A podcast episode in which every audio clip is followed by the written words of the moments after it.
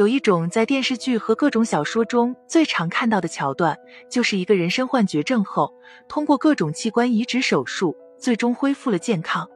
其实，所谓的器官移植，就是指同种异体器官移植，也就是将一个健康的器官通过手术的方式，移植到因疾病因素造成的器官功能丧失的患者体内，让患者重新获得某一器官功能。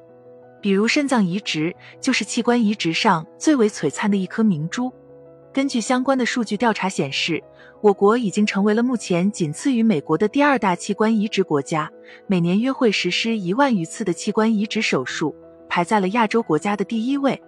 在二零一五年开始之后，我国器官移植唯一的合法来源就是志愿者捐献的器官。从规定实施到二零一八年，我国已经增加到了每年有近六千三百名器官捐献者。但是，即便数量如此可观，和等待器官移植手术的患者相比起来，这个缺口依旧非常大。有相关研究显示，我国每年需要等待器官移植治疗延长生命的患者达到了近三十万左右，而每年器官移植的数量也不过是两万左右。这背后更让人好奇的问题是，到底哪些疾病可以通过器官移植治疗呢？一、尿毒症。尿毒症指的就是肾功能衰竭的中末期阶段，患者肾脏功能已经严重衰退或丧失，只能依靠长期透析的方式延长生命。而肾移植则能改变肾衰患者的透析现状，它就是最为理想治疗肾功能衰退的手段。和透析相对比来说，接受肾移植的患者更拥有更加良好的生存期和生活质量。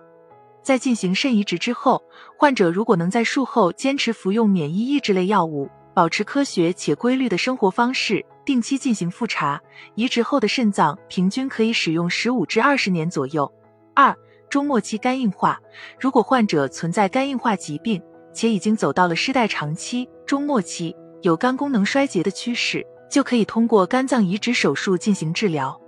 到目前为止，我国临床上的肝移植技术已经非常成熟，它被成功应用到了近六十种的肝脏疾病治疗中。